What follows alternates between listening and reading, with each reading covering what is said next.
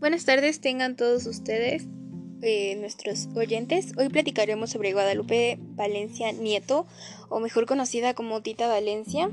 Ella nació en el año 1938 en México y ella desde muy pequeña mostró interés por la literatura a sus seis años. Eh, escribió su primer poema y a los 17, con ayuda de su tío José Moreno Villa, publica su primera obra rutina en el suplemento cultural de la revista Novedades creo que es muy conocida. Mencionemos que este Tita asistió a varios talleres literarios con autores de la época.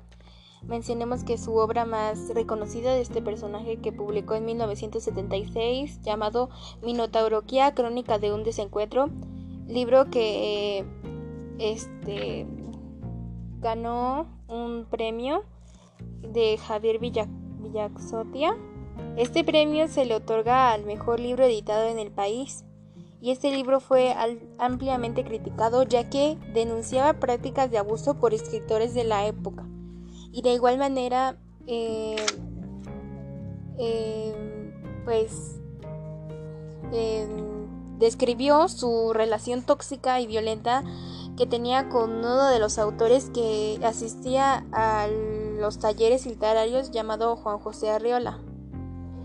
Eh, gracias a ella, varias escritoras confirmaron este su pues las prácticas de abuso que tenían estos, estos autores de estos talleres y muchas personas este, desahogaron o sacaron sus, sus historias de abuso por este tipo de personas. Fue coordinadora de la extensión cultural de la UNAM en San Antonio, Texas, directora del primer Instituto Cultural Mexicano en el extranjero.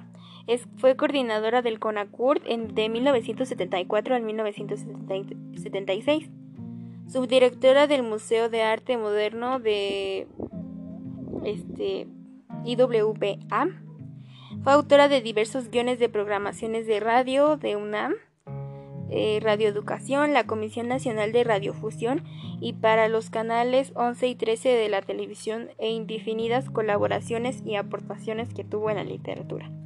Tanto como su poesía El trabar de las jacarandas, obras publicadas y un ensayo llamado Esencia y Presencia de Guadalupanos y algunas antologías. Esto sería todo. Gracias por su atención y por eh, escucharnos. Eh, nos vemos hasta la próxima.